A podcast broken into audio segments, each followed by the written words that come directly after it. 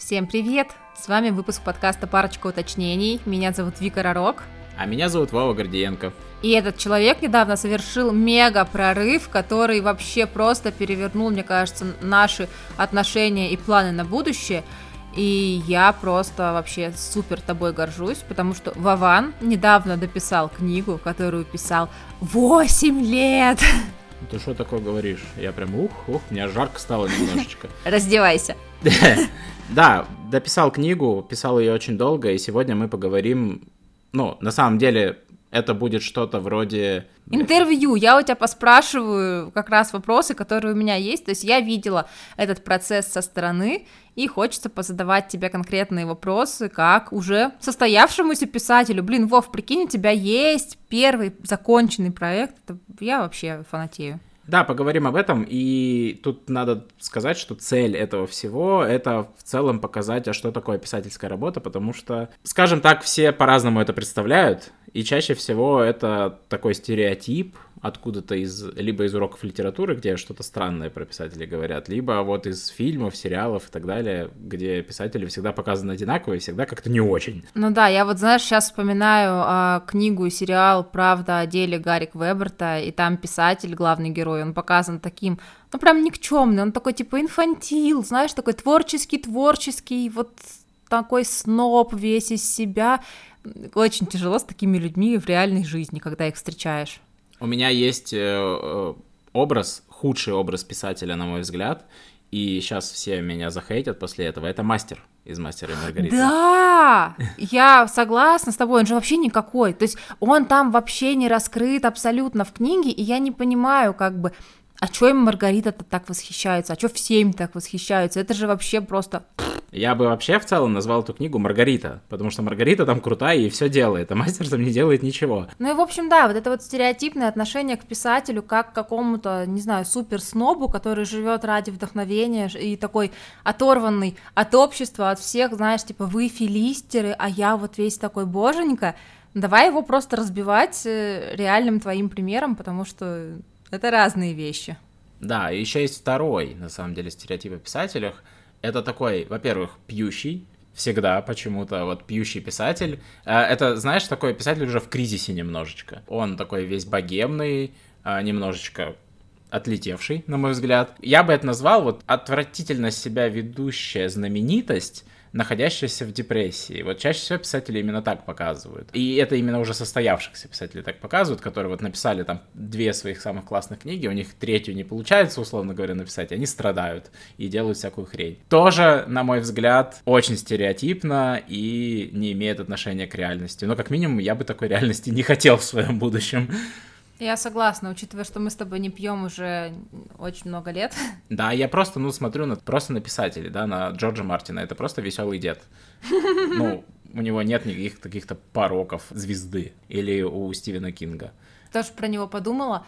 Ну, смотрим на Акунина, он типа нормальный, смотрим на Глуховского, он тоже в реальности. Но Глуховский еще, он супер состоявшийся, конечно, писатель, но он просто молодой по сравнению с теми, кого мы обсудили. Да, Глуховский хорошая, кстати, ролевая модель. Вот смотришь на него и такой думаешь, вау, вот классный мужик. Ну, прям он хорошо одет, он стильный, он прям хорошо выглядит. Вот, вот такой образ писателя мне нравится. Мне тоже, одобряю. Ну что, поехали к тебе. Немножко про книжку расскажешь тогда, чтобы был какой-то базис, от которого можно будет оттолкнуться и задавать тебе дальше вопросы.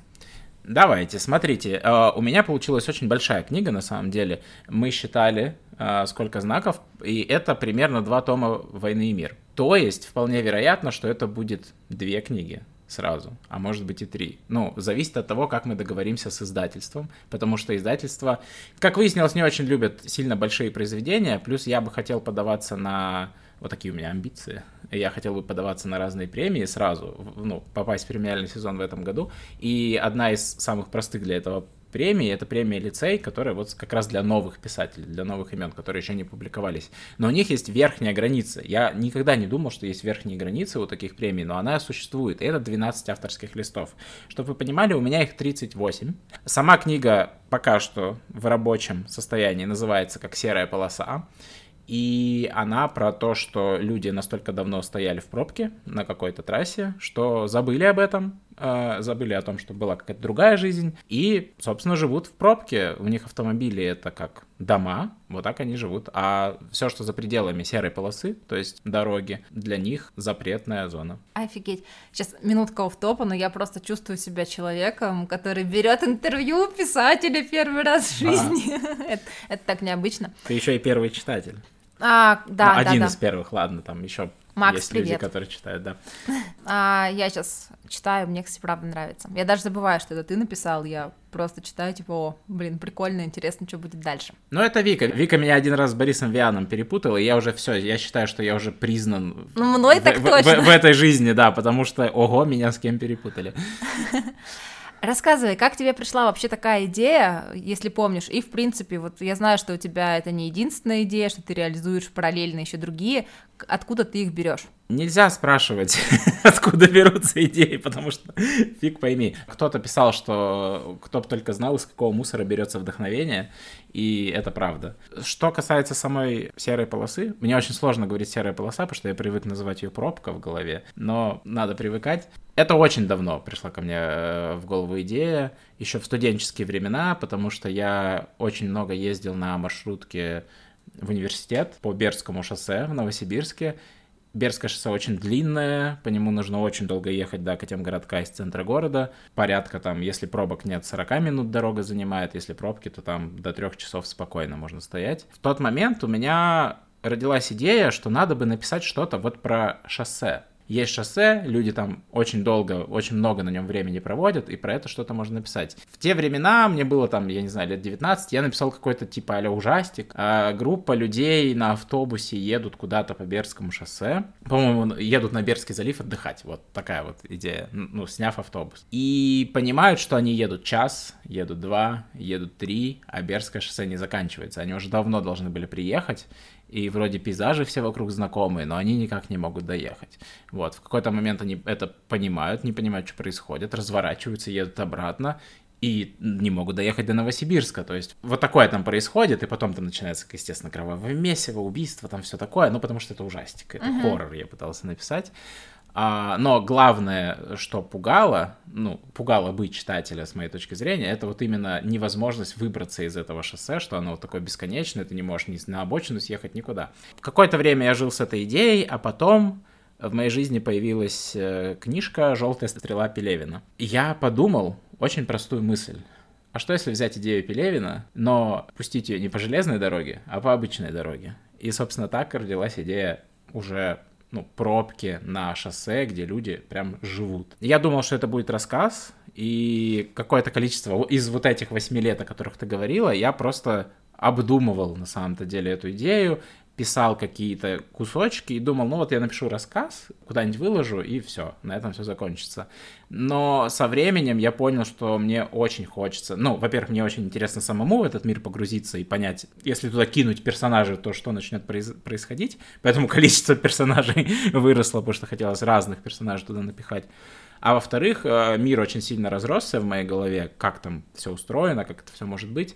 И, собственно, объем вырос вот до текущего, который вот супер огромный. Прикольно, ты вот сейчас, получается, в своей голове поставил эксперимент над людьми, которые выдуманы тобой. Мне кажется, э, все писатели так делают. И не только писатели, потому что персонажи много где нужны. В геймдизайне в том же ты тоже придумываешь персонажей и ставишь над ними опыты, так, геймплейные. Тут то же самое.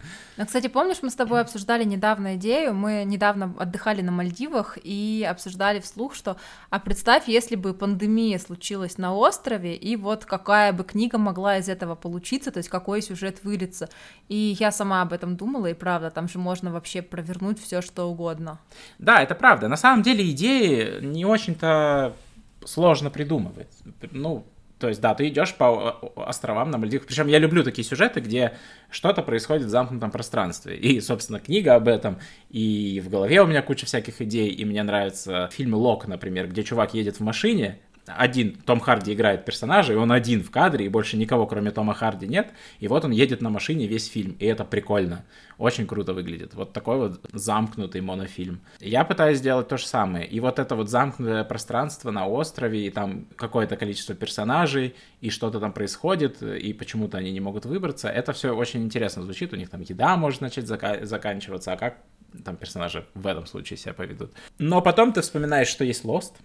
Угу где персонажи заперты на острове, и у них что-то происходит. Потом ты вспоминаешь, что есть вторая часть «Достать ножи» с Эдвардом Нортоном, где тоже люди заперты на острове, причем богатые люди, и у них там что-то происходит. Ну, то есть это все очень похоже. Все идеи, которые у нас возникают, они на самом деле возникают из нашего опыта. То есть я не могу сказать, что вот я придумал идею книги. Я знаю некоторые писатели, я вот читал там у Андрея Рубанова, например, как он придумывает книги, и он говорит, что вот он идет по улице, и у него вся книга появляется в голове.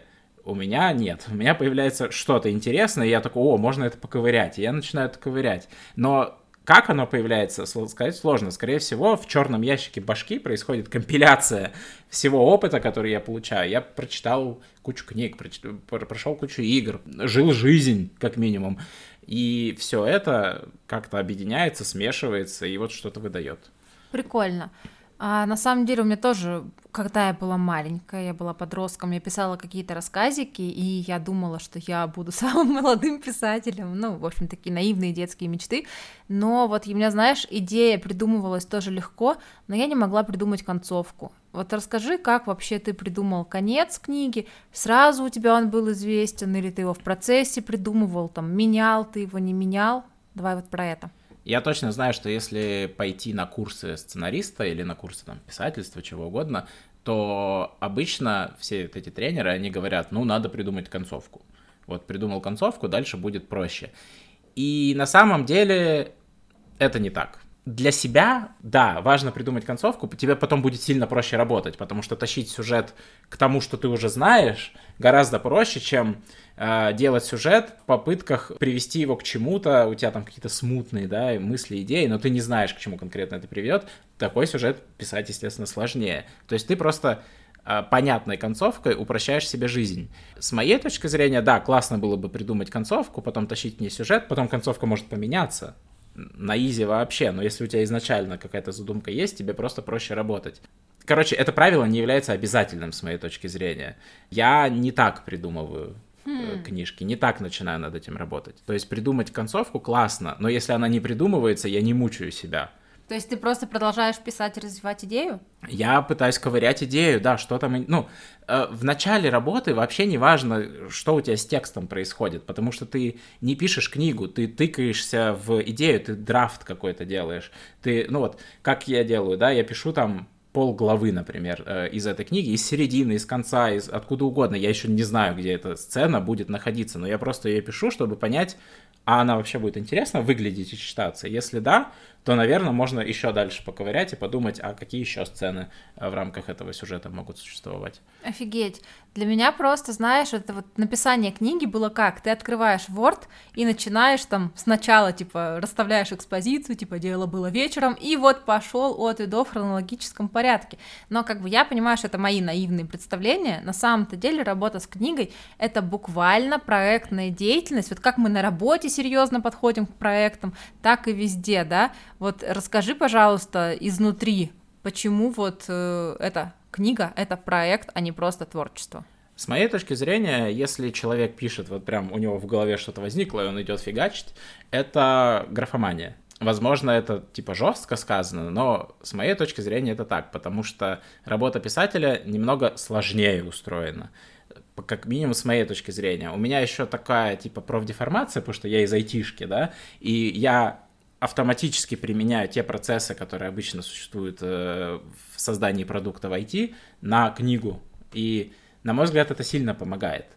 И там есть конкретные пути. У тебя есть прототипирование, у тебя есть продумка идеи, у тебя есть питчинг, даже если мы, ну, книгу не надо ни перед кем презентовать, да, а, то есть питчинг я могу и для себя делать. Давай для тех, кто деле. не в IT, питчинг это краткая презентация это идеи перед инвесторами. Презентация идеи перед инвесторами, перед коллегами, которые тоже могут быть инвесторами, перед э, директором компании, кем угодно. В общем, перед людьми, принимающими решения.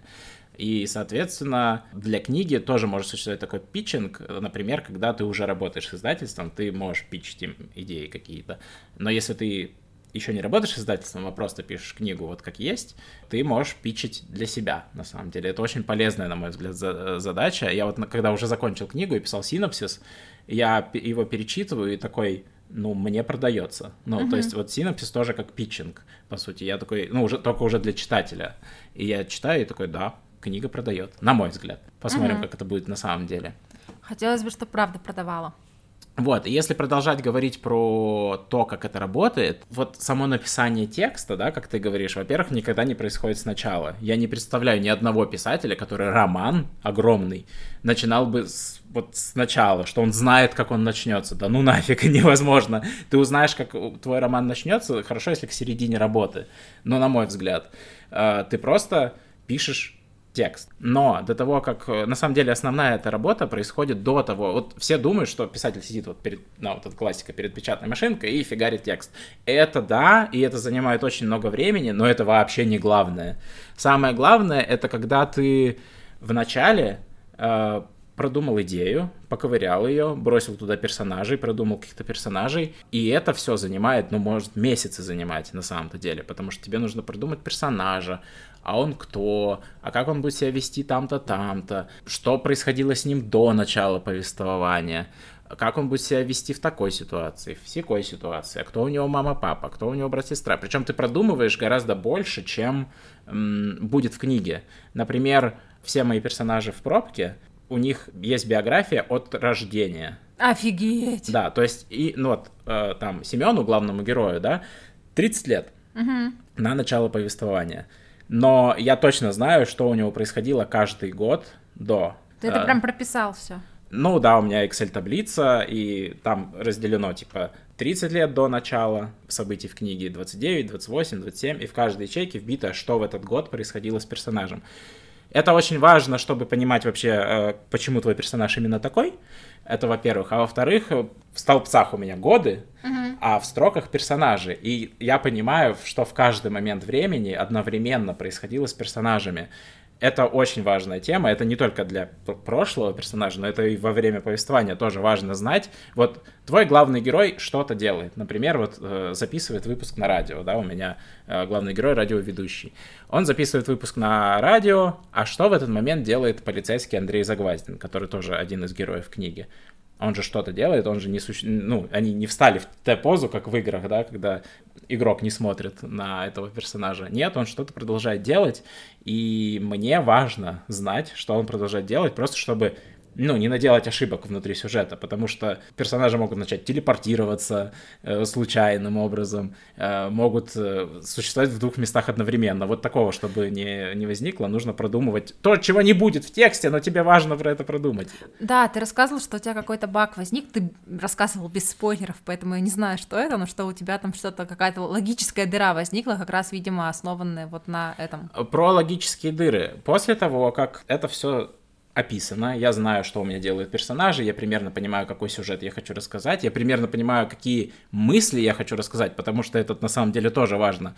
Ты такой продумал сюжет, продумал персонажей и поехал писать. Нет, надо еще понять, а зачем ты вообще это делаешь. Э, с моей точки зрения важно подать какую-то мысль читателю. Э, я еще люблю слои, пасхалки, отсылки, но это уже такое детальки, которые, э, которыми я обкладываю вокруг. Это уже для избранных, походу. Да, да, вот если будут фанаты, которые будут сидеть разбирать текст по строчкам, я надеюсь, такие будут, а, они найдут все вот эти вот э, бриллиантики, которые я там закапывал. Потом я создаю карточки. То есть не пишу текст, все еще. Я создаю карточки э, на доске, онлайн-доска, но можно представить просто огромную доску со стикерами, наклеенными uh-huh. на нее. И на этих стикерах я пишу сцена, что, что происходит. Э, Семен ведет передачу. Uh-huh. Семен впервые разговаривает там с представителем пешеходов. У меня еще фракция пешеходов есть в книжке. Сейчас понемножку раскроем сюжет в процессе.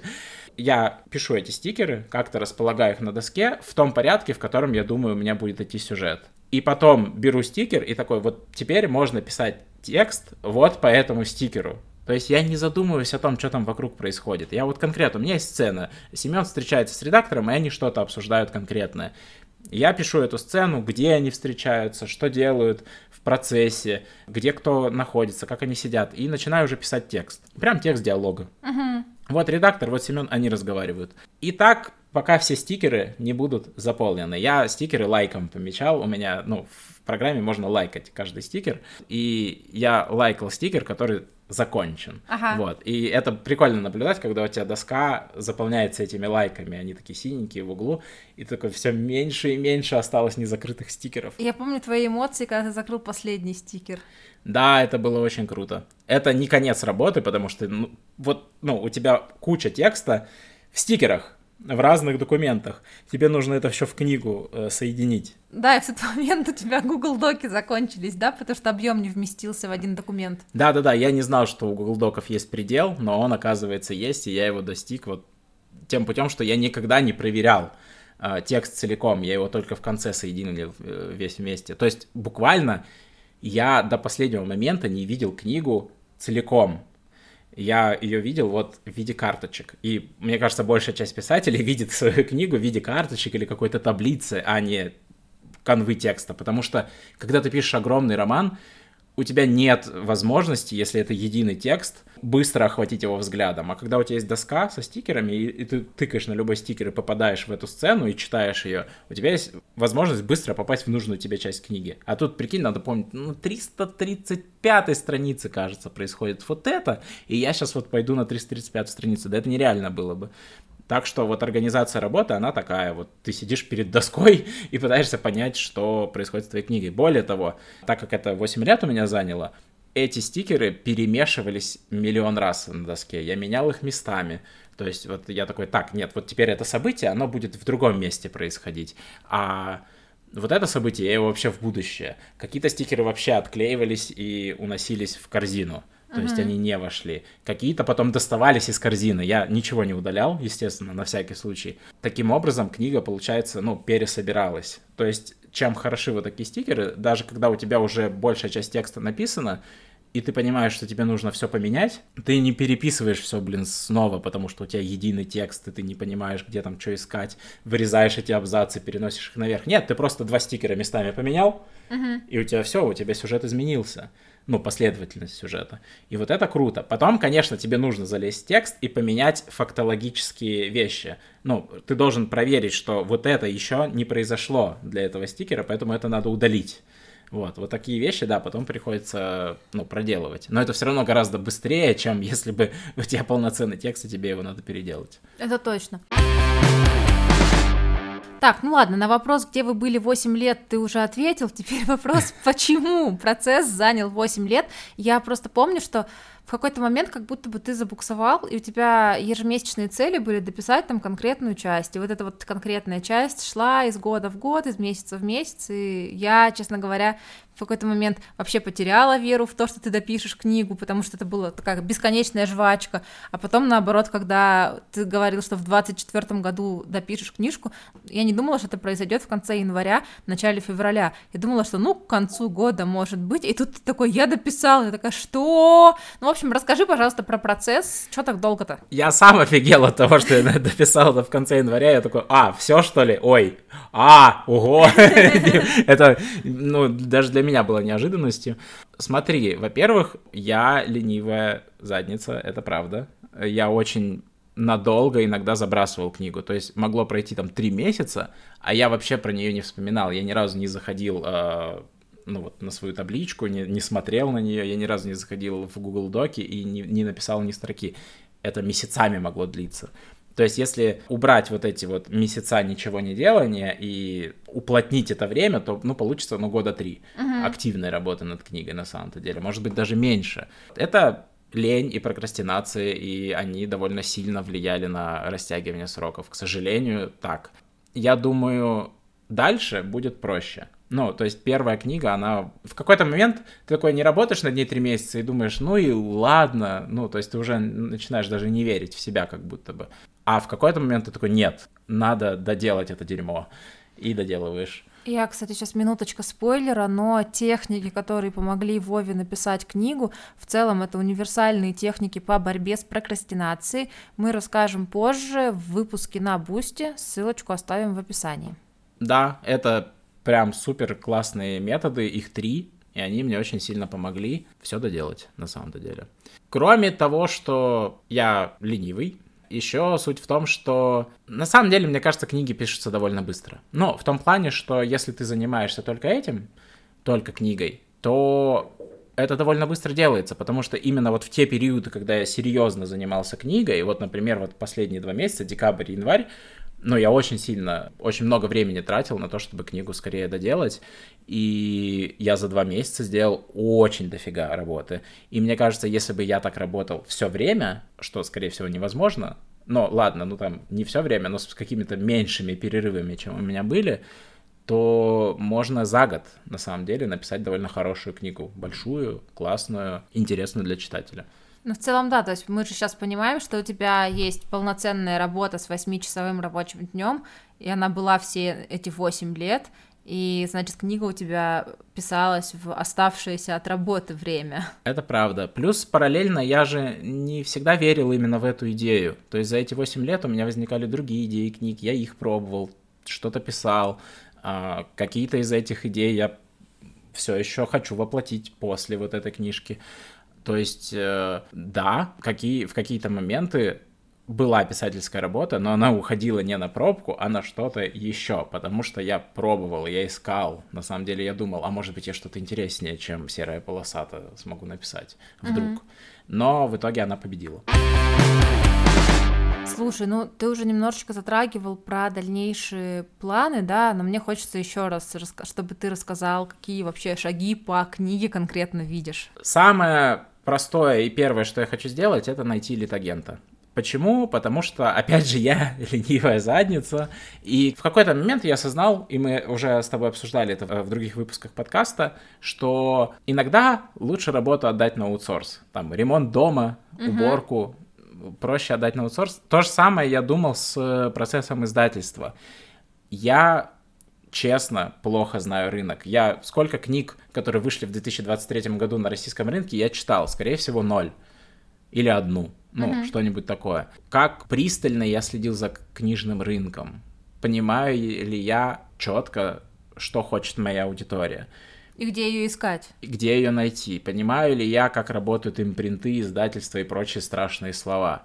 Я этого всего не понимаю, и я хотел бы найти специалиста, и такой специалист называется литературный агент. И я даже нашел способ связаться с литературным агентом, как-то пообщаться и выстроить какую-то стратегию вообще, что делать дальше.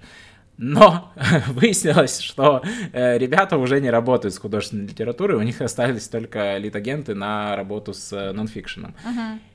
И в этот момент я понял, что лид-агенты на русском языке это, в принципе, какой-то вымир... вымирающий вид. То есть буквально вот можно представить там на Западе, да, что вот сидит писатель, у него точно есть лид-агент, который занимается всеми связями, а писатель занимается, ну, тем, чем он должен заниматься, собственно, написанием книг. В России лид-агенты вымирающий вид, как я понял. Причина проста на самом деле. Лид-агенты работают за процент от заработка. А сами-то писатели зарабатывают не очень много на самом-то деле.